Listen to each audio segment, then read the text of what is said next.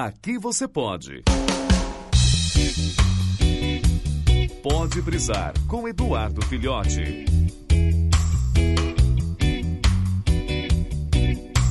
Saudações, brisouvintes do meu cocoro. Olha só, chegamos aí, número 100. Soem os tambores aí, rufem, né, os tambores, bate palma, todo mundo em grita, é ritmo de festa, porque, ó, a marca do 100 não é qualquer um que consegue chegar. E o negócio a gente tem que comemorar tanto, tem que falar bem bonito. Então, tá todo mundo reunido aqui, a equipe criativa por trás do Pode Brisar, que não sou eu sozinho que produzo. Então tá todo mundo aqui, ó. Quem edita os áudios todinhos do Pode Brisar, faz as artes das capinhas do, do, do site.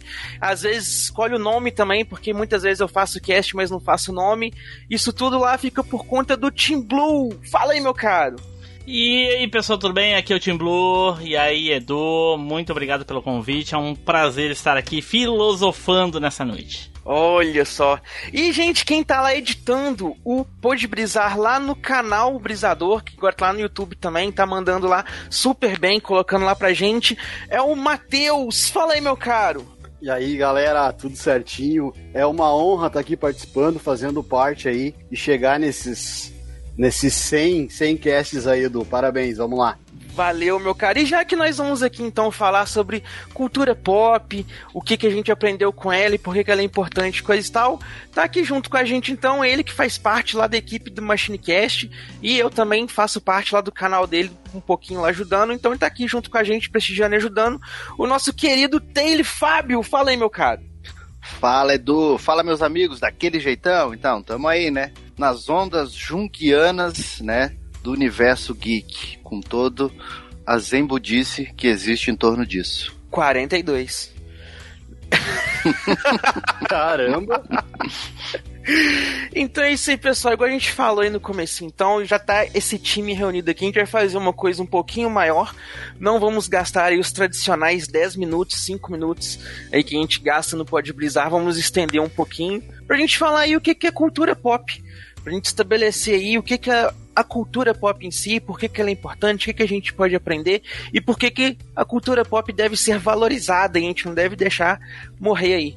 Então, para mim, na minha opinião, aqui a forma que eu vejo, não sei o termo técnico e confesso que não fui procurar saber para ficar mais bacana a conversa. Eu acho que pop é aquilo que é feito pra massa. Quando você faz lá uma música, um filme, uma série, um livro, um quadrinho, ou o que seja, que você já usa uma linguagem, é um conceito, um modelo que vai ser para geral.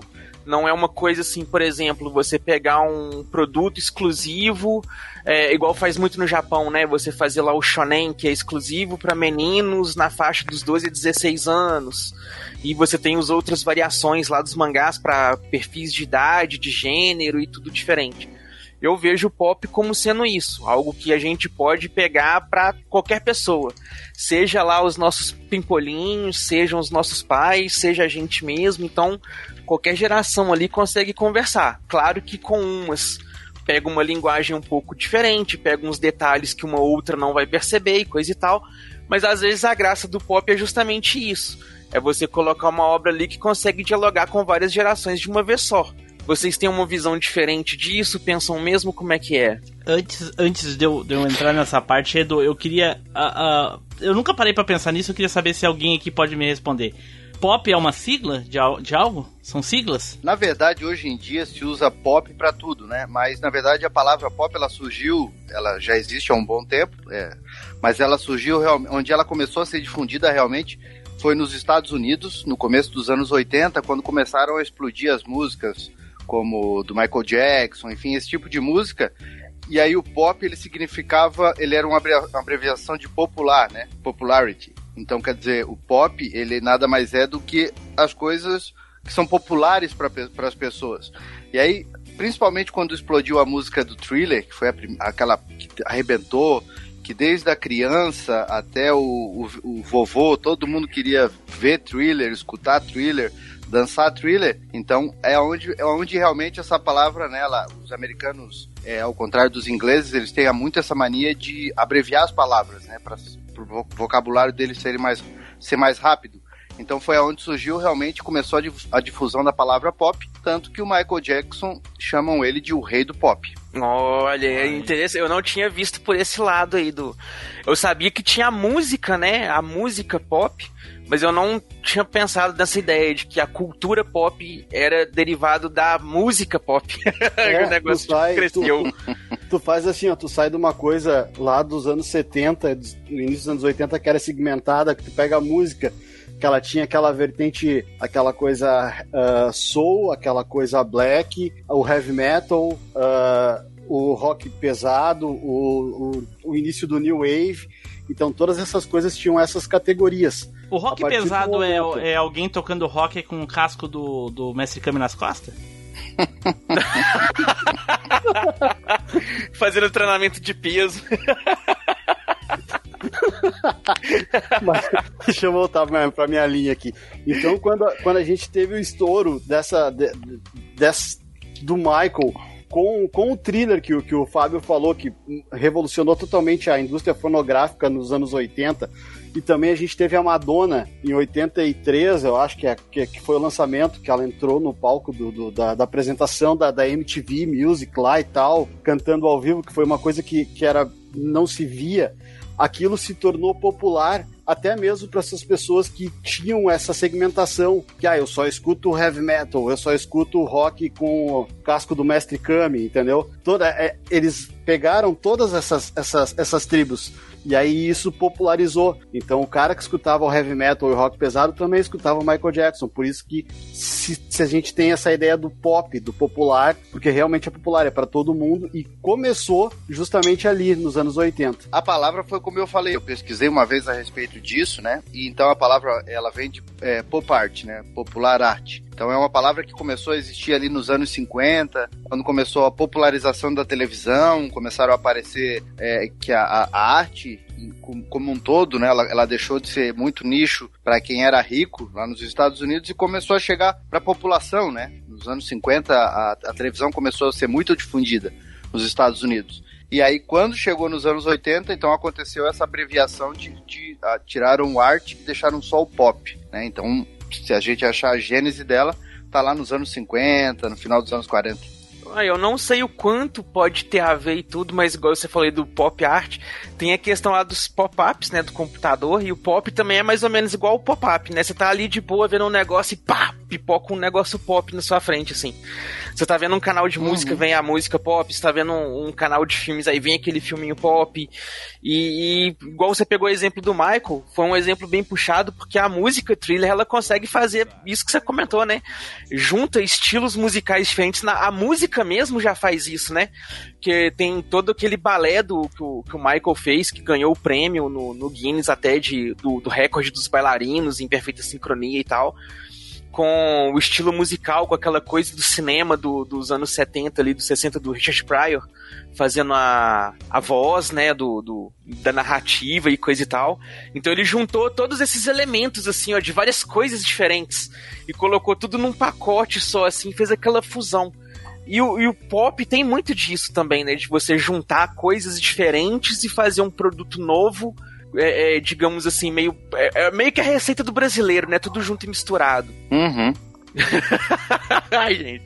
Não, morreu? é que a gente começou com a ideia com o Marcos dizendo: vou fazer uma. O Tim Blue perguntou, vou fazer uma pergunta pra vocês. A gente respondeu de todas as formas, agora é só ele dar seguimento na ideia dele. Não, a minha ideia era saber o que, que significava, pô. Já, já foi esclarecido. É, então, o conceito que eu falei no começo lá, então, né, de ser algo feito pra, pra todo mundo, não tá tão errado, né? E a gente pode pegar essas coisas aí, igual, por exemplo, as coisas que a gente é, consome do nosso dia a dia, é, videogame, é, quadrinho, mangá, filme, série, livro, sempre tem aqueles produtos que são feitos para públicos específicos. Por exemplo, aí, se a gente for pegar no- nos videogames aí, você tem lá os jogos de luta competitivos, né? Que o, o jogo é todo montado, a mecânica, todo trabalhado e tudo para aquele perfil de jogador que quer participar de torneio, campeonato e evoluir ali como pro player e coisa e tal. E você Uhum. tem aqueles joguinhos mais casuais, que são feitos ali pra pessoa que vai pegar o videogame 15 minutinhos ali e jogar pra distrair enquanto tá fazendo alguma coisa, na sala de espera de alguma coisa e tal. E nem por isso esses jogos ali, vamos por assim, né, os casuais que são pops, não tenham ali um desafio pra galera que é um pouco mais hardcore, não tem um enredo mais caprichado ali pra uma galera que é eh, mais sedentária, né, por trama elaborada e coisa e tal. Ou gente que prefere uns gráficos mais bacanas e coisa e tal. Então tem jogo aí que, cara, o jogo pega tudo quanto é tipo de gente. Igual você pega um exemplo aí, ó, um Mario Kart da vida. Não tem quem não goste de jogar um Mario Kart, mesmo que seja de forma casual.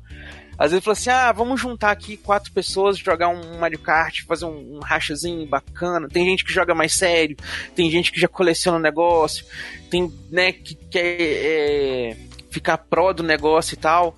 Obviamente que não tem tanta coisa ali igual um enredo profundo, né? Que também você não pode fazer um negócio 100%. Mas não é tão focado. Igual você pega um RPG, não é todo mundo que gosta de jogar um RPG, que já é um público mais seleto, mais de nicho, né? Igual fala. É, eu, eu, eu, e cinema, esse, hoje em dia. Esse papo de. Esse papo tá, não, não, tá nada, não tá nada filosófico. Eu quero entrar na parte filosófica dos games. Eu quero saber o seguinte: Exata. videogame é arte ou não? É arte. Olha aí. 100%. Então por não, que 100% que eu não diria. Por que, que não tem uh, abatimento de imposto pra game? Então tem acréscimo. Cara, aí é onde a gente entra no, no, num negócio muito interessante, que é essa discussão do que, que é considerado cultura, né? O... Tem uma lenda urbana, eu acho que é lenda urbana, um negócio da época do, do, da Dilma, que ela tinha comentado que videogames não eram cultura. E alguém da Square na época é, tinha pego e mandado para ela um kit com um trabalho artístico por trás da produção dos jogos. E aí tinha né, as soundtracks orquestradas, é, os trabalhos de ilustração e, e, todas essas coisas, concept arts, né? Do, do, do, projeto e coisa e tal. E isso foi entrado como. É, foi considerado lá como, tipo assim, ah você tá falando que os videogames não são artísticos, não são produtos de arte, coisa e tal. Isso aqui é o quê? É, isso, é, isso, é, né? isso é uma mente Eu limitada. não sei se é lenda urbana. Não, mas mesmo que não, que não tenha nada a ver com a Dilma, faz de conta que nem foi para ela, foi para qualquer pessoa. Isso é uma coisa né? real. Qualquer pessoa, isso justamente. É uma, isso é uma coisa real, entendeu? Muitas pessoas, principalmente as mais antigas, que ouvia rádio, assistiu TV preto e branco, né? Bem lá dos anos 60, 50, 60, até os 70 talvez, que videogame não é cultura, mas de maneira nenhuma. E vai bater o pé e não vai aceitar. Mas quem joga sabe o quanto aprende. Muita gente aprendeu inglês, muita gente aprendeu a desenhar, muita gente aprendeu a programar, vários tipos de coisa. Ou tanto de coisa tem música, que a gente falou, né? Tem arranjos, tem Sim, pinturas, tem designs, várias interpretação hoje em dia, principalmente hoje em dia, que é muita captura de movimento. Então tem artistas de verdade, tem atores de verdade. Então é óbvio eu... que eu acho que videogame é, é o local onde mais reúne artistas de todos os tipos na obra? Né, é, é, justamente, porque você tem a equipe criativa por trás do jogo, você não tem só ali a pessoa que está programando o jogo. Né? Você tem roteirista, você tem desenhista, você tem o, os criadores de modelos 3D, é. artes 3D do jogo quando é a um, pessoa um de repente 3D, falou né? o jogo tem todo na o pessoal cabeça da música. Na cabeça da pessoa tá lá o Tetris. Porra, né? Não é esse tipo de jogo que a gente tá falando. Existem outros tipos de jogos que a, a história, o enredo, a, a, a o, o, efeito visual, tantas outras coisas, o figurino, tantas outras coisas, né, que a gente admira, porra, não é só. Né? E, e, o exemplo que você citou aí do Tetris, né, que apesar de ser um jogo, entre aspas, é, é extremamente simples, né, a, a, ideia por trás do jogo ali, você não tem... É, conceitos de arte muito elaborados, roteiros e coisa e tal. O jogo ele foi um fenômeno de vendas. Tem uma tese de, de psicologia, né, um fenômeno psicológico que é chamado de efeito Tetris que é, é justamente é, o, pessoal da psicologia, da psicanálise foram lá e pegaram o, o, as questões do jogo para servir como base para teoria, para o efeito lá que eles estavam trabalhando, né? Que é aquela síndrome da pessoa que tem excesso de organização, que é muito metódica na organização e coisa e tal, que é chamado de efeito Tetris. Tem um livro até que fala sobre isso e tal. Então você pega assim, um jogo extremamente simples como Tetris, né? Que, que você até meio menosprezou aí, ó. Não, não, mas a ideia não era essa. A ideia é que não é desse tipo de jogo que tem as mais uh, diversas. Uh, diversas. Produ ah, sim, sim. Sim, até porque foram três pessoas, né, Isso, que fizeram é, o Não é esse tipo de jogo. Aí ela, esse, o Tetris é um jogo extremamente casual, mas ele pode ser usado, por exemplo, pra, pra ajudar no raciocínio, raciocínio lógico, de preferência, de... de, de, de aquele da movimentação que eu esqueci de... porra... Coordenação, Coordenação motor, exatamente. Então, tudo, tudo, É difícil um jogo que não vai te ajudar em alguma, em alguma parte. Lógico que tudo que é em excesso faz mal assim como bebida, cigarro, futebol, dançar. Mas, mas, você, mas vocês entendem que esse é um problema cultural do brasileiro, né? Não, é um problema cultural da, da, da idade. Da humanidade. Da idade. É, é, eu, cara, eu, eu, eu não acho, eu não acho, sabe por quê? Porque se a gente pegar e aí partir para a parte prática, agora vamos fazer. Ah, esquece a arte, esquece a parte da arte. E se nós analisar a parte prática do negócio, números hoje, a indústria de games, ela rende mais do que a indústria musical no mundo. Mas ela rende cinema. mais do que o cinema. Mais que o cinema. Que é uma das maiores indústrias do mundo. É. Então, então, então eu acho que o nosso problema aqui é cultural nacional, é brasileiro. São as mentes que a gente ainda tem que comandam certas coisas. Porque se nós fizer um apanhado fora, seja... não é assim que é. funciona. A gente não vê isso eu não diria que seja uma coisa a só do Brasil, porque, porque você tem lá, outros né? países do mundo. é, não, mas, mas tem outros é países do mundo lá, é também é só... que tem esse pensamento mais retrógrado, sabe? A China, Sim, vários, por exemplo, que, que tem muita censura, a Rússia a Índia, que tem uma cultura totalmente diferente da nossa aqui ocidental. É, o, o grande problema, Matheus, é a idade. O videogame é algo que é da nossa geração surgiu um pouco antes da nossa geração e a gente aproveitou mais e a geração atual já nasceu com ela. As pessoas que nasceram antes, elas não, não, não, não fazem parte, de, não faz parte da cultura delas o videogame. É óbvio que elas vão reclamar. Assim como a geração antes dessas pessoas reclamava da televisão quando surgiu a televisão. A televisão vai matar o rádio, a televisão vai matar isso, a televisão vai matar aquilo. Sabe? E uma coisa não tem nada a ver com a outra. Com o tempo elas vão assimilando e é isso aí. Assim como Hoje a gente reclama dos filhos com celular o tempo todo, ou das crianças em geral, para quem não tem filho, que seja. Mas eu vi uma vez uma foto muito interessante. Todo mundo reclama hoje que as pessoas estão sempre no celular, blá, blá, blá, e mostra foto de criança no recreio com o celular na mão, coisa e tal.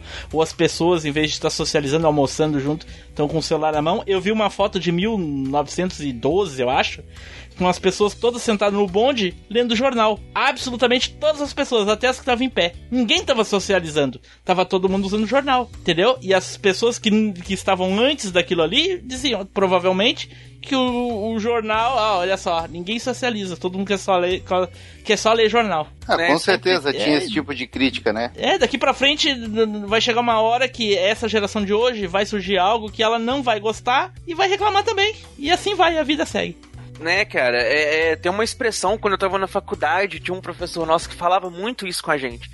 É, ele falava com filosofia, mas serve pra cultura também, que é a cultura é filha do seu tempo. Então não tem, igual o, o que o Timbu tá falando, a nossa geração, né, a gente viu muitas dessas coisas nascendo. Só que tem as coisas que a, a, geração de agora tá, tá, tá criando, por assim dizer, né?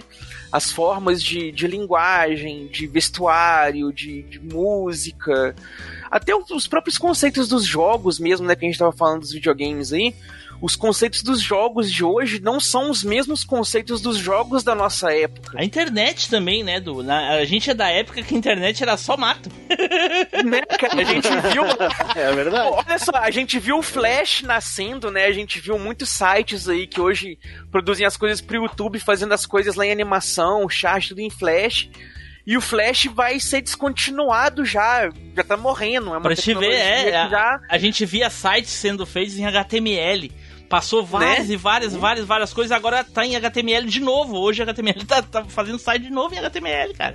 Então a cultura, assim, ela vai mudando ao longo do tempo, né? À medida que as pessoas vão mudando, os hábitos daquele tempo vão mudando, a cultura como um todo vai acompanhando aquilo. É o caso que a gente já debateu lá no Machinecast, quando a gente falou, por exemplo, dos desenhos, né? Que teve aquela onda que se fazia desenho de um jeito, aí depois começou a fazer de outro, aí hoje a gente tá entrando nessa onda de reviver desenhos do passado, que pra gente parece que é uma coisa ficando é, de uma forma, porque tá falando para aquela linguagem daquelas crianças, daquela juventude de hoje, que é muito diferente da nossa juventude é, na época. Eu tenho uma opinião né? sobre esse negócio de fazer produtos atuais com, com conteúdo antigo. Eu acredito que o Taylor deve concordar extremamente comigo, que é o seguinte. Quando alguém faz um remake dos, dos Thundercats, por exemplo, as pessoas não estão fazendo um desenho para criança atual. Ela tá fazendo para quem assistiu antigamente. Porque se tu vai fazer alguma coisa atual, tu vai fazer algo novo. Tu não, não tem por que fazer alguma coisa que já foi feita. É, é, a pessoa, se ela quer é, fazer algo antigo, ela tá fazendo para quem já assistiu. Porque senão não faria sentido isso. Por que, que tu vai usar como referência algo que já foi usado? Se a, se a geração atual não conhece, não tem interesse não conheço uma criança que goste de assistir o antigo He-Man ou a antiga, ou a antiga She-Ra. Não conheço, não conheço. Minha filha tem 13 anos e ela não assiste. Será que talvez não seria para acertar dois públicos? Tipo, um pouco acertar o público antigo e fazer com que esse público antigo assista o desenho junto com o público novo? É, pode com, até com ser, mas eu acho que é um, é um tremendo tiro no pé, porque é muito mais fácil errar do que acertar. Em alguns casos, é isso que o Tim Blue falou mesmo. Mas em outros casos, algumas coisas, como a cultura mudou, né? Os hábitos mudaram e coisa e tal, algumas coisas realmente não, tem como você. É, é, igual você pegar, por exemplo, um livro. Se você pegar um livro aí que foi escrito lá em. É, vamos colocar aí, 1800. Né, quando o português do Brasil ainda era muito mais parecido com o português clássico de Portugal do que o de hoje. Não tem como você ler. As palavras que estão ali, os jargões, as, tudo é muito alienígena para a língua como ela é hoje. Então você tem que pegar o livro e, entre aspas, reescrever o livro para a linguagem de agora. Então você vai. É como se você estivesse fazendo uma tradução daquela língua que não se usa mais para a língua que está sendo falada hoje. Então, em alguns casos, você pode pegar, por exemplo, uma peça de teatro muito antiga, um filme muito antigo, um livro muito antigo e readaptar de forma a dialogar com a cultura, com os hábitos, com as coisas que está sendo vivida hoje. É, mas acontece que tem vezes que o pessoal mas, pega o negócio e, e, caga em cima disso, deixa, sabe? Deixa Não é a então. obra em si. Mas então deixa eu perguntar um negócio para vocês, olha só, contextualizando com aquilo que o Tim Blue falou. Por que quando se faz uma releitura ou uma readaptação, uma coisa assim de um desenho antigo e traz para agora não funciona? mas ao mesmo tempo que os caras pegam Stranger Things, pegam todas as referências do que a gente tinha dos anos 80 e trazem para hoje e funciona. E não vamos longe, a mesma coisa com Cobra Kai. Pega a referência lá dos não, anos não, 80. Não, mas, mas aí são duas coisas diferentes, né, o, mas Mateu, isso, mas isso, é- tu, tá, tu tá é falando de duas coisas diferentes. Tu tá falando de algo novo usando coisa velha. Eu Isso. estava falando de algo velho refeito. É outra coisa, aí, não tem nada a ver. Mas, mas se tu pegar Stranger Things, que é uma coisa nova, mas ela é toda baseada e ela vive naquela época. Sim, pois é, mas aí tu vai lá e pergunta para aquelas crianças que fizeram, elas detestam tudo aquilo que elas fazem lá no, no, na série. quer ver um exemplo? O... Quer ver um exemplo do que eu tô falando? Mas o público, so, o público somos nós, tá, não interessa sim, exato, se o cara exato. tá lá. É, até porque criança não pode ver. Mas enfim, olha só, quem é, quem é que tem o Matheus tem filho, o Edu já tem um filho, mas já é muito velho e o do do do, do Taylor também. Uh, quem é dos filhos de vocês ou filho de alguém que vocês conhecem que assistia a, a antiga Xirra? Nossa, não conheço. Não, eu tentei, até tentei com a Lara. Não funciona, não né? Não. Tá. A minha filha não consegue assistir a filha a, a antiga Xirra, tem 13 anos. Quem é de, as filhas de filhos ou filhas de vocês, ou de alguém que vocês conhecem que assistiu a Xirra atual? Ah, eu até conheço um, umas três ou quatro crianças que viram e gostaram. É. Eu comecei a assistir Na faixa dos 10 anos ali. É. Mas tu tem certeza que elas assistiram e... tudo e gostaram? Ou por cima. Sim, assim. que a. Sim, sim. Não, bom, estavam é. assistindo e gostando. Eu não sei até o fim se já viram, porque tem tempos já que eu perguntei. Pois é, a minha filha tem 13 anos. Ainda. É, a minha filha tem 13 anos, assistiu, assistiu um pouquinho, não gostou e dropou. Ou seja, ela não assiste nem a antiga e nem a nova. Foi Quem é que aconteceu comigo. assiste ou não assiste e reclama da antiga da Xirra Nova? Somos nós que assistimos a antiga. É. Entendeu? É. É, não, eu tentei com a Lara Shira Nova, ela olhou alguns episódios, ah, legal, legal, legal, e vazou. Alguém viu o textão de criança falando dos novos Thundercats no Facebook? Que adorou que que achou ruim? Ninguém. É só os adultos, cara. Eu tô Só os adultos, sim. É é tudo verdade. feito pro. É tudo feito pra aquela geração, cara. Só que os caras. Não querem admitir e acham que vão pegar, que nem o Fábio falou aí, que vão pegar uma, um público novo, mas não vão, cara. Não vão porque não faz sentido. Faz uma coisa nova, aí pega. Tipo, esse negócio do- dos, dos de aventura, sei lá o que, não sei o que é da aventura aí. Hora de aventura. É. Eu ia comentar deles Pegou agora. os dois públicos, entendeu? Mas porque Exatamente. algo, pegou o velho porque é algo novo e pegou o das crianças porque é coisa atual, entendeu? E é isso. E, e- e é aquela sacadinha, né, cara? Tanto essa, essa ondazinha desses desenhos aí, né? Hora de Aventura, Steven Universo.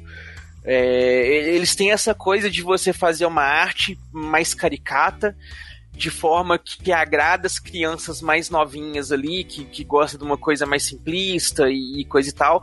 Mas tem uns roteiros, uns personagens, umas coisas trabalhadas no fundo ali, que quem é mais adulto, mais velho e coisa e tal, que vê o negócio, fica cativado e quer ver, quer falar, nossa, como que tá sendo abordado tal assunto, tal problema, tal situação e coisa e tal. Então, né, dialoga com, com, com... É, é, é tipo Chaves. Com a cultura de Chapolin, agora, é assim. tipo Chaves e Chapolin, que é feito pra todos os públicos, mas tem aquelas piadinhas que só os adultos entendem. É. Exato, exato. E? E, e um bom exemplo do Tim Blue, né? Tem umas coisas que são atemporais, né? Que, que hábitos culturais ali que, entre aspas, não morrem. O, Chaves e o Chapolin, por exemplo, aí que o Tim Blue citou, são muitas coisas ali que são meio que atemporais. São alguns hábitos que hoje a gente vê as crianças fazendo, a gente fazia, os nossos pais faziam, e, e por aí vai. Esse City Então- 10, exemplo. Ah, a ideia das crianças ali de, de, de- do, do- por exemplo, a coisa do Kiko com coisa do doce da ostentação. Aham, aham, aham, aham. Tipo, eu tenho, você não tem, não sei o que. É uma coisa tradicional de criança que a gente fazia na nossa época, pelo menos faziam demais comigo. O Taylor fazia, que fazia né? com os outros, né? Fazia, o Taylor Então. fazia com todo mundo, exatamente. É, Eu mas como eu eu, mudei, eu sofria, então. Mudou, aham, eu sei. A gente, quando a gente vê lá aquelas estantes no quarto dele lá, né, ô Matheus? né, continua fazendo até hoje. É. O canal inteiro. Cada vídeo A do diferença coração, é que agora ele não mostra só pra escola, é pro Brasil todo. Pro- Não, mas tem isso- algumas piadas ali do. Daquelas situações do, do, do seu Madruga de querer correr do emprego e coisa e tal. É uma situação que todo mundo que trabalha é, é do cotidiano também, as piadinhas que os nossos pais faziam, a gente não faz. trabalha, tu quer dizer, né? Também. Como é que é? Não existe emprego ruim, minha senhora. O ruim é ter que trabalhar. É, exatamente. né? Então, assim, tanto é que tem o. o- aqueles ditados do, do, do Chaves, do Chapolin, são memes até hoje, né, cara? A galera aí transformou em meme. As frases são, são marcantes, são icônicas. Mas o Chaves É igual- e o Chapolin são coisas que só servem pra gente. A atual geração não vê de jeito nenhum. Não vê, cara. Não vê. É, porque tava passando até recentemente na TV ainda, Sim, cara. passa pra, horário pras infantil pessoas velhas ver, né? Não tem mais horário infantil. As crianças não assistem isso de jeito nenhum. É, eu vou falar, tem tanto tempo que eu não consumo TV aberta que eu não, não, não sei dizer como que estão os hábitos aí, como é que tá as coisas na TV, não. Para, só, Mas eu só sei que É deu- só tu perguntar. Pergunta pras crianças de 10, 12, 13 anos se elas assistem Chaves Chapolin. Não, hoje não Né? assistem porque não, não dá mais na TV, né? Mas quando passava, pergunta se elas assistiam. Ah, eu vi, sim, mas... ah. Pergunta, se eu é perguntar ele- pra ti, por exemplo, se tu lembra do, do, do, do episódio do Pirata Alma Negra, tu lembra do episódio do, do Natal do Chaves, essas coisas, todo mundo lembra. Agora pergunta pra eles, ninguém, não lembra nada, cara. Ninguém, porque não assistiu, entendeu? Não assistiu 30 anos que nem a gente. É, isso é, isso é verdade. A gente cresceu doutrinado no negócio. né? Mas o, o bom desse Mas que a gente tava Edu, conversando... fala pro Taylor parar de falar um pouco. Né, Taylor? Tá... Eu tô escutando a divagação aqui, tô pensando se realmente, às vezes a gente é, não é um pouco duro demais com esse tipo de coisa, né? E se realmente o que que leva a criar essas coisas novas e tal, ou basear coisas antigas em é, criar coisas novas em cima de coisas antigas. Cara, um, um, um, dos pontos que às vezes eu acho, né, dentro dessa questão de que a cultura é filha do tempo e coisa e tal e tudo, é que às vezes os produtos culturais, a, a cultura pop como um todo e tudo mais, eles têm essa necessidade também de dialogar com, com, com o que está acontecendo no mundo naquele momento, né? Então, se a gente pegar as obras dos anos 80, por exemplo, era que é, era uma época de hábitos culturais muito diferentes dos anos agora de 2010, 2020 que a gente está vivendo.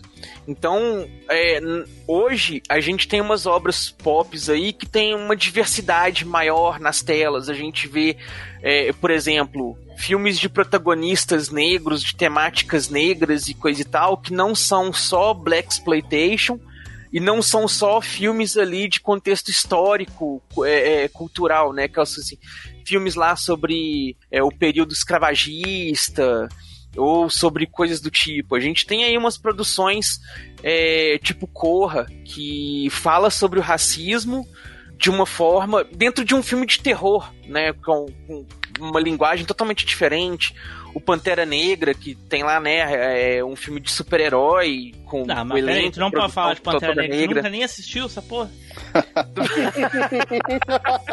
é, o, o filme Nós também lida com isso de um jeito bem legal, né? O, o Nós eu ainda não vi, eu tô, tô tá na fila pra ver aqui ainda, mas depois, recomendo. Depois é o mesmo, deles. o mesmo diretor, né, o Jordan Peele. O Edu vai assistir Nós depois deles. A própria série. Não, eles eu já vi, às vezes eles voltam também, eu já vi também, que é muito bom. a própria sé a série do Watchmen do, da HBO, ela lida com várias questões, né, que são, digamos assim, sensíveis, de, de uma forma muito legal, né, sem ficar forçado. Sim, cara. Inclusive tem uma série brasileira, e eu até gosto bastante de falar isso, falei no, no, aqui no Pode Brisar já também. Hoje está tendo muita produção brasileira que, como saiu desse, dessa obrigação de ser coisa ali, ah, tem que ser o que vai entrar no canal aberto, é, determinados canais dominando o que seria produzido ou não. Tem muita coisa nacional sendo produzida bem legal. E são obras, assim, que tem uns diálogos bem bacana. Tem uma série chama 3%. Nossa, que Que ela fala de uma coisa meio distópica, assim, um futuro meio distópico e tal. Cara, eu achei a série. Ela é meio canastrona nas atuações, assim, é meio malhação. É um lixo. Mas eu achei bem legal a ideia da série, assim, o roteiro, atuação só que eu não gostei, para falar a verdade. A nota é, exatamente o nome da série. No, nota pra série é o mesmo nome. É exatamente o mesmo nome da série é a nota. ah, não. Dá, dá pra dar um 6 Nossa, pra, pra série. nossa, a série é um lixo. É um lixo. Não, eu, eu gostei. Não existe nada de bom nessa série, infelizmente. Que isso, cara? Nada, eu achei o roteiro nada. muito legal, aquela Jesus ideia amado. de você porque a série ela tem essa ideia, né? Tá tendo uma disputa e só 3% é. das pessoas não, que estão dentro a gente da sabe. disputa... Olha só, tu quer saber, tu quer ver como a série é um lixo? Olha só. Tu assistiu isso aí, Matheus? Eu assisti os quatro primeiros episódios da primeira temporada e depois nunca mais. E tu, Fábio? E quando foi lançado. E quando foi lançado, depois nunca mais. Eu, cara, eu fui. Vou, vou confessar que eu fui influenciado pela crítica nessa. Assim, não, não, e como tenho muita coisa para assistir, eu fui meio seleto e deixei de lado. E eu assisti uns três episódios também e não aguentei, cara, porque é muito ruim, cara, muito ruim. E não tem nada a ver com ser brasileiro, é que é ruim mesmo. Não, sei é o que eu, falei, eu peguei, a atuação é que ela veio, ela veio para mim naquele hype de ser uma novidade. Pô, temos uma série brasileira na Netflix, entendeu? É, o... ah, me interessou. É, é exatamente, não... é outra que veio do hype de terceiros, né? É, e, e eu, eu peguei, eu, eu, vi, eu vi essa série por hype de terceiros. Outra que eu vi, comecei a ver por hype de terceiros é essa da. da. da Prime, a nova, essa da. Utopia. Meu Deus, outro lixo. Não consegui passar do terceiro ou quarto episódio. Que horror. Essa eu não, não vi ainda. Não, não. não vejo. Não, sabe aquele negócio do tempo? O que é o, o Pode Brisar do Tempo? É, essa, série se, ah. essa série se enquadra exatamente nisso. Ah, pode crer. Não perca seu tempo com isso. Nem... Vai fazer outra coisa, entendeu? pode crer.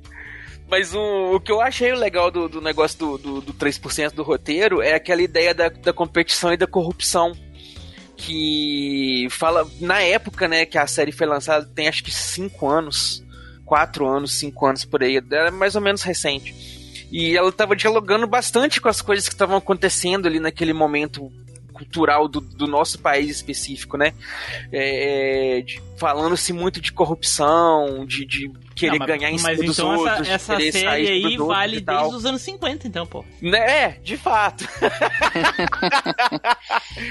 eu achei bem, bem bacana é, essa questão. E também a questão da representatividade dentro da série. Porque eu acho que é na segunda temporada aparece uma personagem que é trans.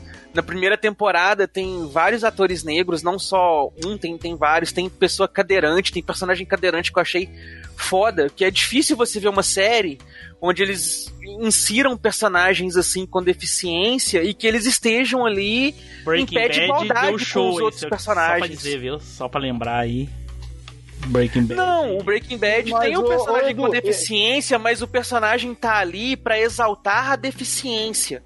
Entendeu? O, que eu tô- o ponto que eu tô falando é que o personagem deficiente na série, ele tá ali em pé de igualdade com os outros. A deficiência dele não é um, um- um motivo de roteiro pra trabalhar o personagem assim, ah, como que tem que mudar tudo porque a pessoa é deficiente, como que tem que fazer as coisas porque a pessoa é deficiente. Mas não tinha isso no Breaking Bad. Tinha mais ou menos, Não, porque a não ideia tinha, do não, negócio não, não. era que o, o, Walter, o Walter queria deixar as coisas boas pra ele, pro filho que era Não. deficiente, Não, não, tem não, aquela não, não. situação do... Não, nem em momento do- eles falam sobre a deficiência dele na série. Nem em momento. Ah, Mas, eu- eu, já eu achei meio muleta. tua ideia, Edu. tu já tá equivocado. Não, não tem isso. Eu já acho que todos esses, tudo isso que foi colocado foi justamente pelo contexto ao contrário. Vamos colocar porque a gente tem que colocar. Vamos colocar pra ser um negócio legal, bonito e pra dar essa repercussão. Não foi aquele lance assim do não, vamos fazer pra mostrar que essa diversidade não pode ah, impor limites pra esse personagem. Eu acho que não. Eu acho que foi mal escrito mesmo. Eu acho que foi mal colocado. Será? Eu acredito que não, cara. Eu acho Do que jeito deveria que foi ser feita aquela colocado- série ali. É, Eu acho que devia ser, ser colocado como se é colocado na vida, é normal. né?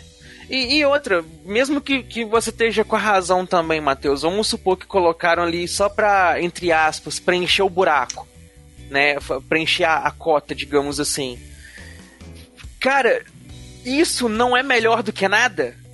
Já não é algo que você, pô, pelo menos tem. Não, entendeu? acho que mesmo não. que não seja. Na minha opinião, não.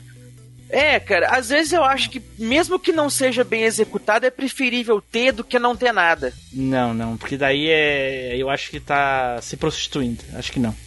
Acho que tem que colocar porque vai fazer diferença, não por colocar por colocar. Porque assim muita Hum. coisa f- passou e aí gerou comentários hoje em dia, por exemplo, ah, lembra de filme e tal? É, pois é, esse aqui era a cota. É porque esse aqui é, porque a mulher, né? Porque tinha que ter uma mulher. Ah, porque não sei o que. Não, não, eu não gosto desse tipo de coisa. Eu acho que a pessoa tem que colocar porque ela vai agregar o roteiro, vai agregar a história, vai agregar o filme e é isso. O ideal é isso mesmo. Mas é aquele caso, se, entendeu? For pra fazer merda, digamos assim, né? Tipo, já vai fazer o negócio do jeito errado. Pelo menos faz um errado mais ou menos dentro do, do- do padrão, digamos assim, né? Do, do- Erra do- tentando acertar. vai- É, isso, erra tentando acertar. O- pelo menos desce. Mas é que a gente tava comentando esse negócio da, da, da, da representatividade, né? Hoje, a, a cultura pop, ela tá muito cheio disso. É, a gente, é, é fácil a gente ver aí vários tipos de coisas. O mundo não tá dominado só por uma coisa só. Igual a gente vai ver um filme de ação hoje, por exemplo, a gente não vê só brucutus mais fazendo filmes de ação. A gente já vê uns filmes de ação que às vezes tem crianças como protagonistas ali, que são uns filmes muito bacanas. City 10. A Bússola de Ouro. Todo mundo caga no filme. Eu acho o filme muito bacana, velho. Eu não assisti esse, nunca nem tinha ouvido falar, tinha ouvido falar. É um filme que É tem bom. os ursos, os ursos guerreiros e coisa e tal. Virou uma série agora. Eu não sei se é no Prime. Nunca ouvi falar nesse. É, é bem legal. E tem aquele Maze Runner, que também a ideia são os adolescentes, né, no, no labirinto ali, coisa e tal. A, a- esse.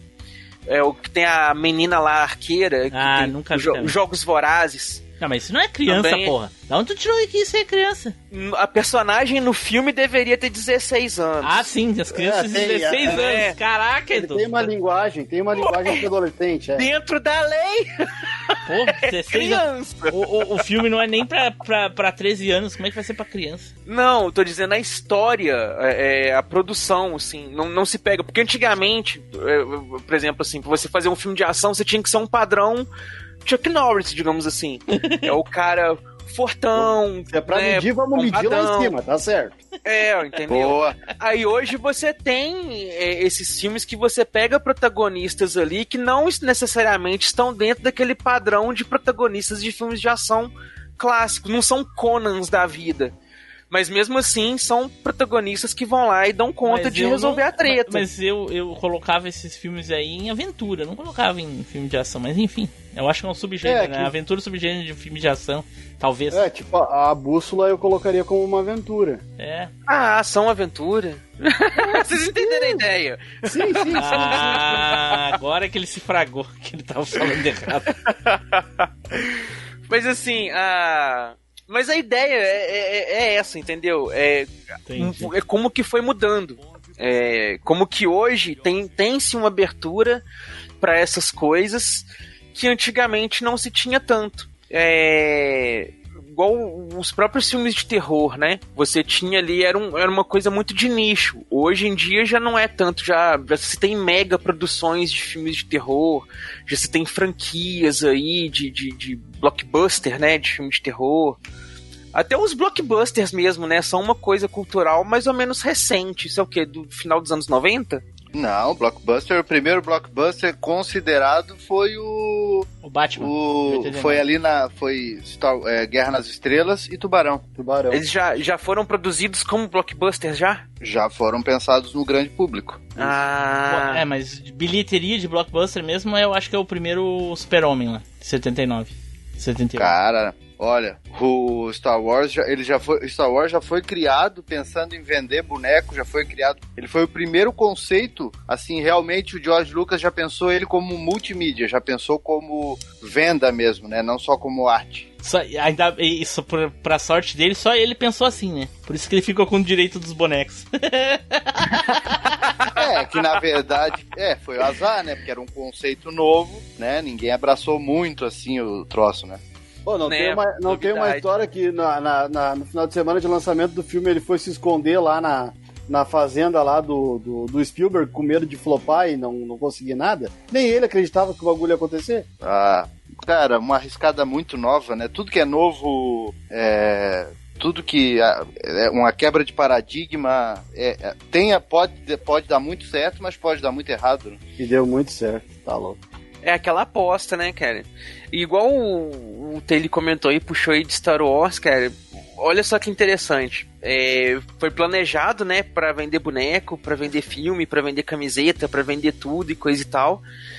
E nem por isso deixa de ser uma obra que né, te leva a várias reflexões, né, cara, sobre abuso de poder, sobre relações parentais, sobre organizações estruturais de política, sobre a questão de você fazer o certo, de você fazer o errado, sobre o que é o bem, sobre o que é o mal e, e todas essas questões.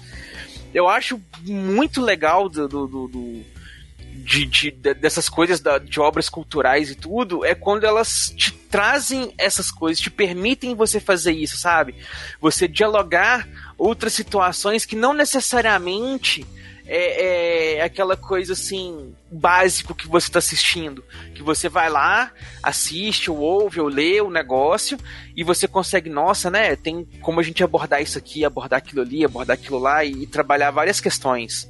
E olha só que sensacional. Um negócio feito para vender bonequinho, coisa e tal, e te permite você dialogar até os dias de hoje várias questões aí que a gente pode ficar aí horas e horas fazer vários programas só debatendo só essas questões em uma única coisa.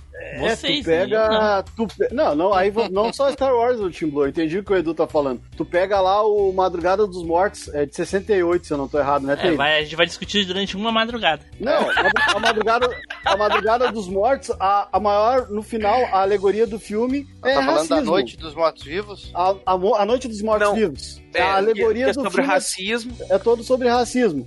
Mas o Madrugada dos Mortos também tem essa ideia da alegoria sobre o consumismo, Isso, sobre aí é é o do shopping, coisa e né? tal. Isso. Isso. Tu pega o tubarão. O tubarão é uma alegoria sobre toda a politicagem da cidade lá, que o prefeito não quer fechar a praia, porque é, a, a, a cidade depende da praia. Então, tipo, tem toda a trama do, do prefeito e todo aquele escalão político dizendo não, não pode fechar a praia. Cara, tem um tubarão que tá matando. Não, é dinheiro, é dinheiro. A gente Nossa, gente, eu- sinceramente, eu, eu adoro discutir sobre os filmes, sobre uh, possibilidades e coisa e tal. Mas esse tipo de conversa, pra mim, é um pé no saco, cara. Que coisa mais ridícula discutir isso daí. Mas, mas se tu sair. Cara, de- se- olha só, a gente consome ficção de qualquer espécie, livro, literatura, né? TV, ah, áudio, livro- qualquer, livro qualquer não- coisa. Tudo que é ficção a gente consome pra fugir da realidade. E as pessoas querem botar, problematizar as coisas reais nas obras de ficção. Eu fico muito puto com isso, cara. Vá pra puta que pariu. Não, mas ô é o seguinte, a gente assiste dessa forma. A gente assiste dessa forma. Eu, quando eu vou assistir um negócio, eu vou assistir um negócio, eu vou pra me divertir. Eu, tô, eu, eu não, não quero saber das outras coisas. Só que isso é feito deste modo, é feito desta forma. Ah, eu acho que Eles as usam- pessoas falam que é feito assim. Se eu não, se eu não ver o diretor falando, ou o produtor, ou o roteirista falando, não, é porque é isso mesmo. Eu não aceito, cara. Uhum. É Pra mim é uma palhaçada que as pessoas inventam isso. Pelo amor de Deus. Não, é porque o negócio da obra fictícia é igual você falou, pra você sair da realidade coisa e tal. Só que a melhor forma de você ensinar é de forma lúdica. Então, quando você pega uma situação que você quer ensinar e você coloca ela num filme, num livro, numa coisa assim, você consegue transmitir para as pessoas uma determinada mensagem, uma passagem ou algo do tipo, de forma que elas absorvam a mensagem e, e muitas vezes sem ser pedante. Tem muitos filósofos aí, por exemplo, igual o Sartre, o Dostoiévski e outros aí, que eles pegaram as teorias dele e foi lá, fez um ensaio, bacana, tem o livrinho do ensaio e tudo. E o que, que elas pegaram para poder explicar para as pessoas mesmo a ideia do ensaio? Foi lá escrever um romance onde os, os personagens vivenciam as situações que eles querem explicar ali dos romances. Então você pega, por exemplo, uma peça do Sartre que chama Entre Quatro Paredes, ela explica toda a ideia que o Sartre colocou lá de que o inferno na nossa existência são os outros, porque eles julgam a nossa existência e não sei o que e tudo. E ele colocou isso numa peça teatral. Se fosse o Que a ideia Matheus, da- ele ia dizer que isso aí é pessoas pervertidas que querem fazer tudo entre quatro paredes. É, Não, tudo- cara. E Não, meio não, bem isso também. Mas não foi eu que inventei essas coisas, Tim Blue. Não, Não, foi não, eu que sei, olha só, Matheus, olha só, eu sei, eu, eu, eu entendo. Só que é o seguinte, eu acredito que muita obra possa ser ah, usada como, como, como é que eu vou dizer assim, como um exemplo. Ah, do racismo e tal, ah, isso aqui pode por causa do, do machismo ou feminismo, enfim, qualquer coisa do tipo assim. Mas agora assumir que tudo é foi feito propositalmente é muito Ah, chato. não. É Exatamente. muito chato. E vou mais é longe. lógico, é lógico. Sabe, E o cara vê longe. lá o, o cara, um, um homem branco matando zumbis, tudo é porque o, o- é racismo. Aí vê um, um cara que tá lutando com uma mulher, aí é machismo. Ele não sabe se a, que a mulher tá. Se ele não bater na mulher, a mulher vai matar ele. Sabe? Então. É. Tudo é proposital. Não, cara, isso é um saco. Não, não. Exatamente, e vou mais longe, Tim Blue. Hoje em dia, as pessoas com esse advento da internet, principalmente né, as redes sociais, que todo mundo pode destilar a raiva, né, digamos assim, as frustrações, botar pra fora, todo mundo se acha no direito de julgar tudo, inclusive coisas do passado, e tentar contextualizar isso nos dias de hoje. Como, por exemplo, tem gente hoje lá nos Estados Unidos querendo derrubar a estátua do John Wayne por conta de alguns comentários que ele fez nos anos 50.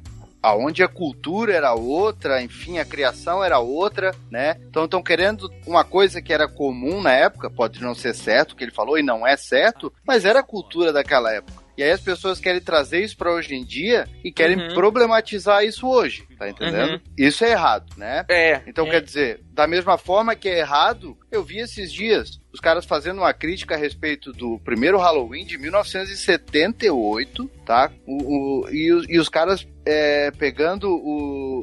pegando ali e secando a obra e dizendo que aquilo ali é uma. é uma. uma o John Carpenter fez aquilo ali porque era uma forma dele expressar a vontade que ele tinha de oprimir as mulheres e, e- e matar as mulheres e não sei o que. Sabe, uma coisa, cara, totalmente sem sentido. Quando tu sabe que, que a, cine- a- a- a cinegrafia dele era simplesmente criar filmes que assustassem e que fossem.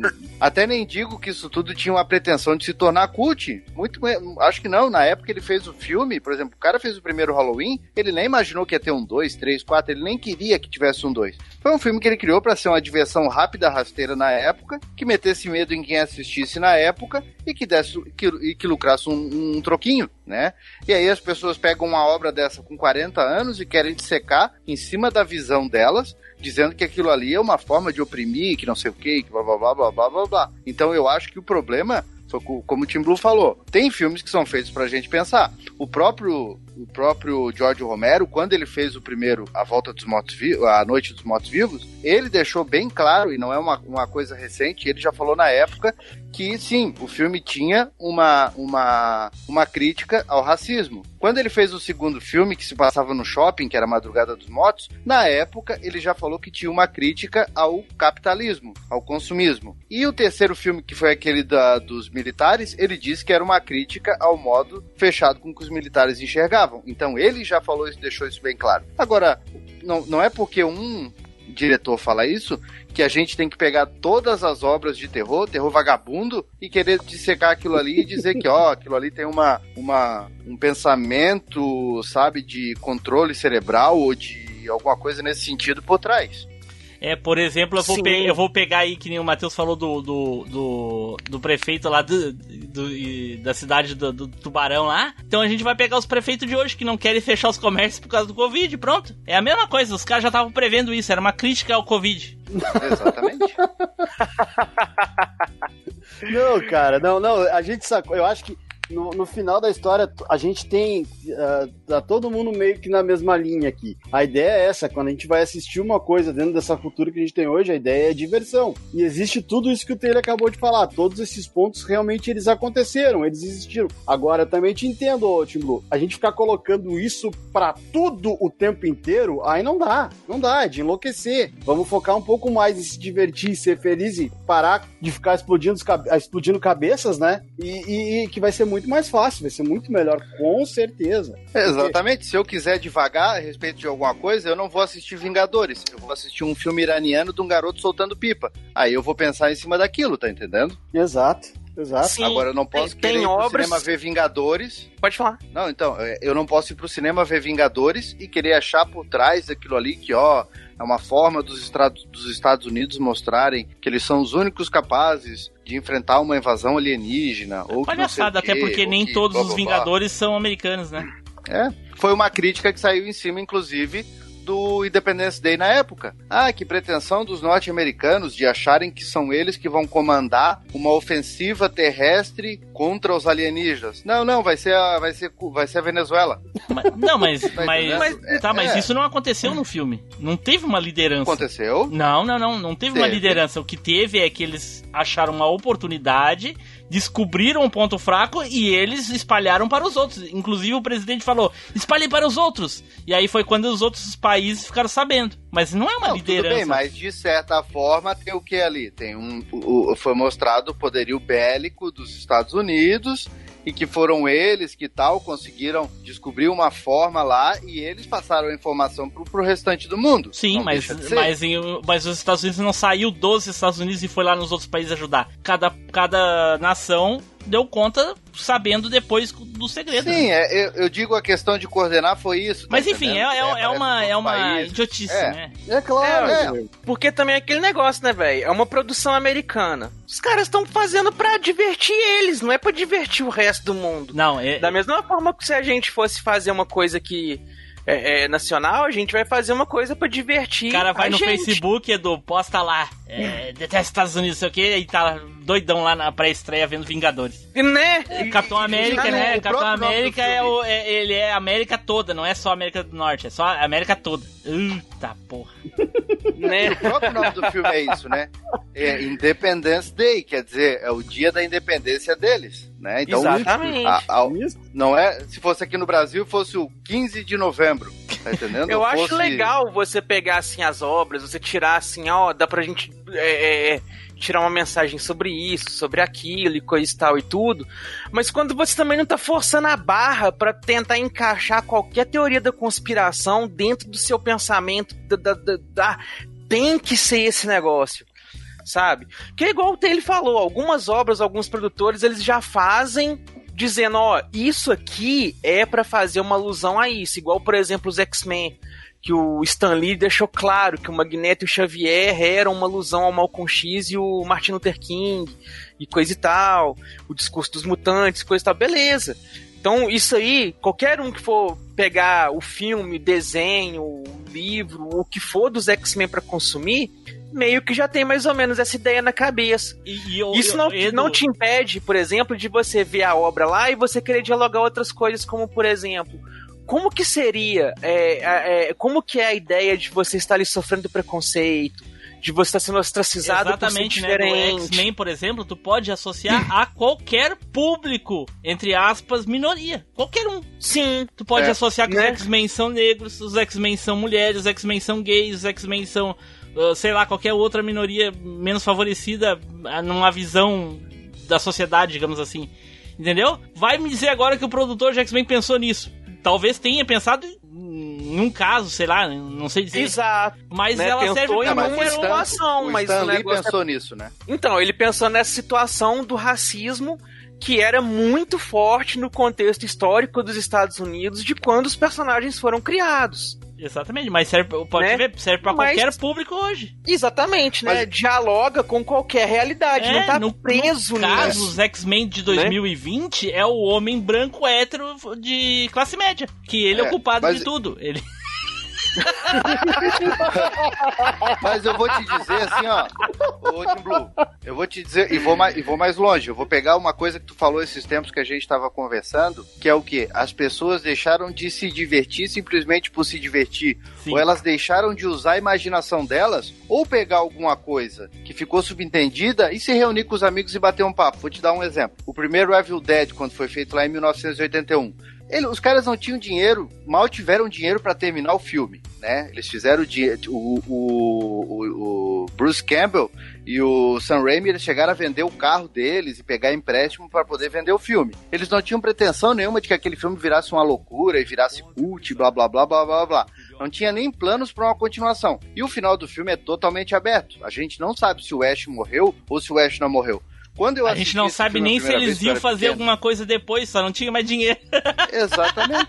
Quando eu assisti o primeiro Evil Dead em, vídeo, em videocassete, eu, eu nem sabia que tinha uma continuação. Apesar da continuação já existir. Mas vê como a gente era meio tapado pra essas coisas, que o segundo filme era Noite Alucinante. Então, eu não sabia que era uma continuação daquele filme. Eu assisti e ficou todo mundo assim, pô, ele morreu, ele não morreu. E a gente ficou divagando naquilo ali, eu e meu irmão, que era pequeno também, conversando Sim. com a minha mãe. Enfim, a gente Hoje em conversando dia. e a- acabou. as- é, hoje em dia as pessoas iam devagar se ele realmente deveria ter matado todos aqueles demônios. Não, aí que tá. As pessoas elas não vão devagar. isso. As pessoas elas não vão devagar, elas não vão se reunir com um amigo pra conversar. Sabe o que, que a pessoa vai fazer quando ela terminar de assistir o filme que minimamente ela não entenda? Ela vai no YouTube e coloca, entenda o final do filme tal. E alguém vai explicar isso pra ela, tá entendendo? E ela tem que ter aquela explicação de uma terceira pessoa, porque parece que ela sozinha ela não consegue mais parar e pensar. Tem filme que parece que tem que ter manual pra assistir o filme, tá entendendo? É. A pessoa precisa, a pessoa já vai vendo o filme e parece que tem que ter um manual do lado pra pegar os easter eggs, pra pegar isso, pra pegar aquilo, acaba perdendo a diversão do filme em si. Tem Vamos gente, pegar então o- quer dizer, pô, eu Fala, fala, assisto um Pedro. filme, se eu peguei, eu peguei, se eu não peguei, dane-se e, e, e talvez tenha filmes que eu até goste que não se entenda o final dele, pra que eu fique pensando qual seria o meu final. Eu não quero saber o que, que um outro pensou, ou até quero, mas eu quero saber o que, que um amigo meu pensou, o que, que uma outra pensou. Eu não preciso ir lá pegar um terceiro. Ah, realmente, sabe, aquela, aquele pensamento de. de. de sabe, de manada, aquela coisa assim que todo mundo tem que pensar igual, não, não tem que ser assim. Então as pessoas perderam a diversão da coisa e elas querem simplesmente consumir pra poder dizer que assistiu. Aquele exemplo que tu deu aquele dia, os caras brigando, né? Parece criança mimada, os caras fazendo lá boicote à segunda temporada do The Boys, que foi excelente. Os caras dando nota baixa só porque não foi lançado uma, uma- um episódio por semana. É, porque foi lançado um episódio por semana e não a, a- saiu a segunda temporada toda de uma vez só. Por quê? Porque a pessoa quer assistir o primeiro e o último episódio e já sair comentando, tá entendendo? Exato. É, é bem desse naipe mesmo. Foi cara. o tempo que a gente assistia Matrix e a única coisa que a gente discutia era se tomaria a pílula vermelha ou azul. Exatamente. Né? Justamente. Cara, é, é muito. É, assim, Ué, é Edu, assim, que pílula tu tomaria, Edu? Cara, eu sairia da Matrix total. Eu nem sei o que, que a cor faria, mas eu tomaria azul, obviamente. Né? Team Blue. Não, peraí. Tu sairia da Matrix? Não, não é possível. Vocês viram Eu sairia da que Matrix, é? cara. Como que eu iria burlar a Matrix se eu não saísse da Matrix? Hum? Não, Hum? mas. Hum? Mas não- pra que burlar a Matrix, cara? Viver naquele mundo merda? Eu ficaria na Matrix tranquilamente. E se eu soubesse ainda controlar os meus poderes na Matrix, nossa, eu seria o Deus. É, não queria nem ver como é que era do outro lado. Não! Não, eu também, eu também. É, é, tu pega o, o personagem aquele que, que, trai, que trai a equipe na, no, no primeiro filme lá, esqueci o nome dele, quando ele tá falando com, com, com, com a gente que vai. Com, com o, Smith, é o Smith, né? Que ele tá. É, tá- o que- É, o tá Smith. João tudo. Pantaleano que faz o personagem. Isso, ele diz assim, ó, não, beleza, tá tudo aqui, tudo que tu precisa tá aqui, só que assim, ó, eu quero voltar, eu não quero lembrar de nada, aí ele corta um pedaço de carne disse, Hum. eu não sei o gosto disso aqui, mas é, é tudo que vale, entendeu? Tipo, pra que tu tá naquele, naquela loucura, tudo acabado, tudo destruído, podendo morrer a qualquer momento? Não, Né? eu não sairia, eu não, sairia. Não sairia também. Inclusive, se alguém estiver me ouvindo, não me tira daqui. Quero Ô, morrer meu. na ignorância. O que que vocês estão consumindo de pop que é novo? Cara, eu tô. Assinei Disney Plus agora, né? Recente aí que saiu. Eita, pô. Já maratonei o Mandaloriano, que tá sensacional. Gostei demais da produção. E, cara, tô revendo os clássicos filmes da Disney aí todos, velho. Ah, eu assisti metade do Rei Leão aí. Aquela Boa, imitação. O live action ou desenho? Live ac- Que live action, Edu? Vai É, É, não o, pode o chamar entre aspas, action. né? Live CGI. é. CGI. É, o CGI. novo ou o velho? O novo, a metade do novo. Porque o novo é menos ofensivo que o velho, né? O velho é. Todo mundo sabe, né? Que é aquela cópia descarada lá. É o plágio do, do Kingdom. Nossa senhora. Mas isso aí eu mostrei pra minha filha, ela achou o máximo. Saber que ela, ela disse assim, pô, nem pra trocar o nome. Ô meu, desses live action da Disney eu gostei do Aladdin, cara. Não vi ainda. Eu também gostei, cara. Achei muito sensacional.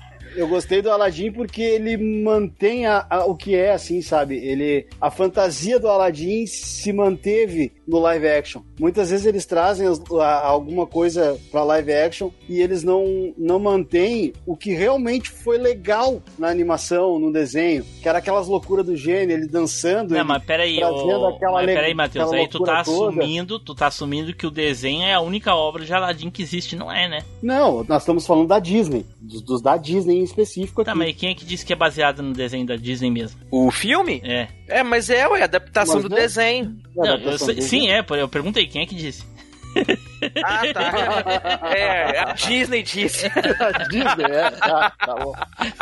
E eu não assisti, e eu não assisti o Rei Leão porque eu fui muito na onda de todo mundo falar que ele não é a mesma coisa, que a parte fantasiosa, que é a parte da, da fantasia, da dança, da brincadeira, da música, isso aí não acontece da mesma Ainda forma. bem, ainda bem. Não, Ah, o eu filme, assisti, o filme ficou muito bom, tá, tá muito bem produzido.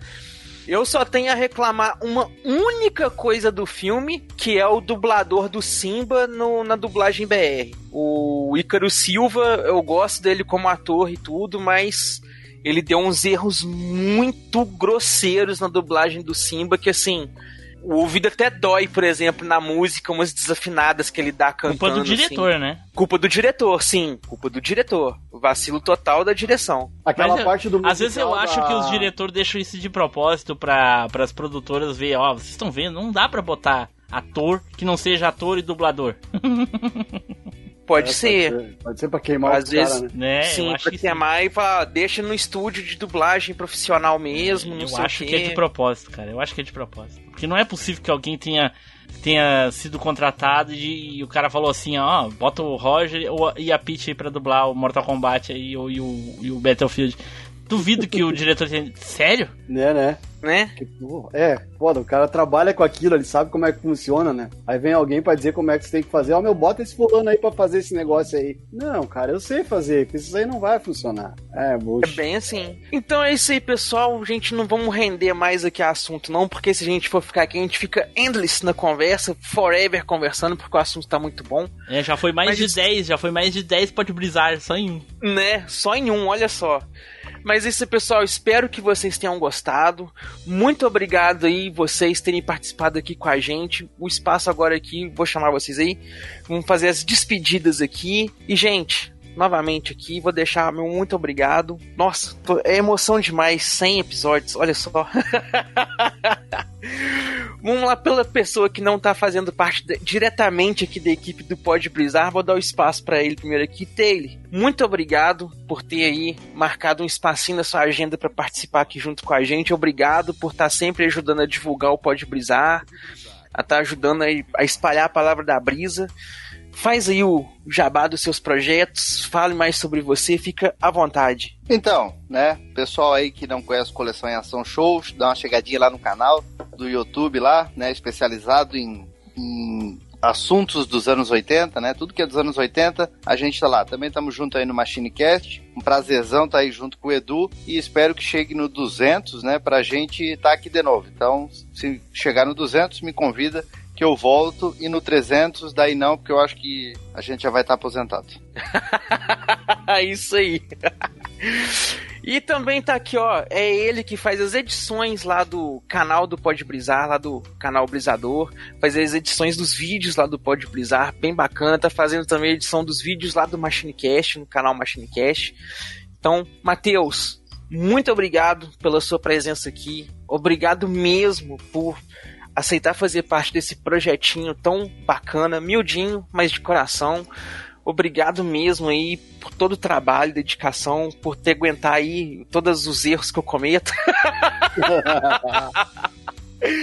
tá aí seu espaço, fica à vontade, meu caro. Cara, eu só quero dizer, primeiro te dar parabéns, uh, dizer que, que eu acho muito legal, gosto muito do, do Pode Bizarro, gosto muito do projeto, gosto agora de estar tá participando do projeto, de estar tá aqui. É isso aí, meu, conta comigo e mais 100, mais 200, mais 300 aí. Tamo junto. Agora que é ele que foi um dos idealizadores aqui do cast, ele que sugeriu a ideia, sugeriu, ajudou a elaborar a arte, elaborar tema, elaborar modelo, elaborar tudo. Faz a edição de todos os áudios aqui do, do, do podcast, faz a edição das artes, ajuda lá a fazer os títulos que alguns eu nem mando, alguns eu mando ele muda.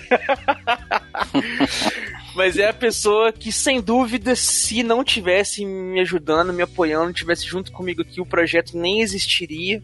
Eu acho que tem mais méritos dele do que meu no projeto, então, Team Blue. Meus Na verdade, eu acho que Edu é meu, Edu é meu porta-voz. Né? meus mais sinceros obrigados, meus agradecimentos de coração mesmo por todo o apoio, toda a ajuda, pela amizade, pela parceria e tudo mais. E tá aí, cara, o palco é seu.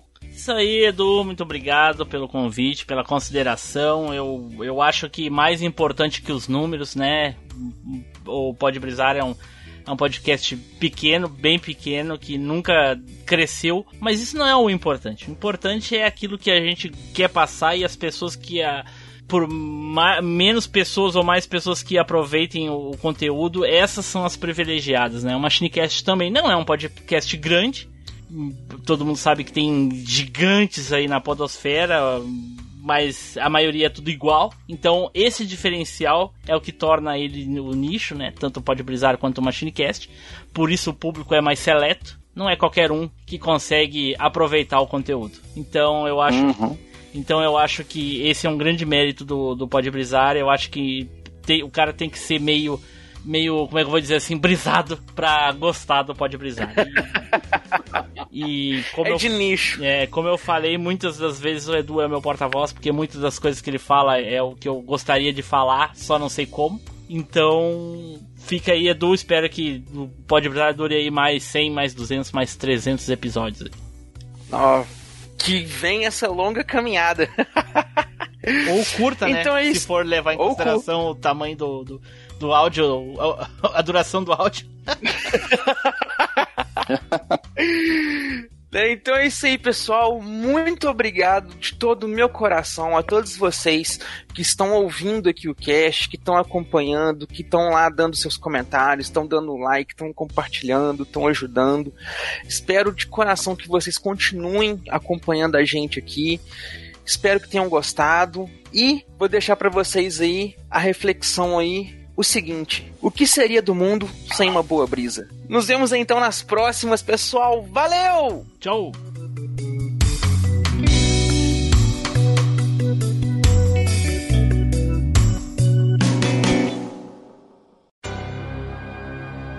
Esse podcast é editado e oferecido por MachineCast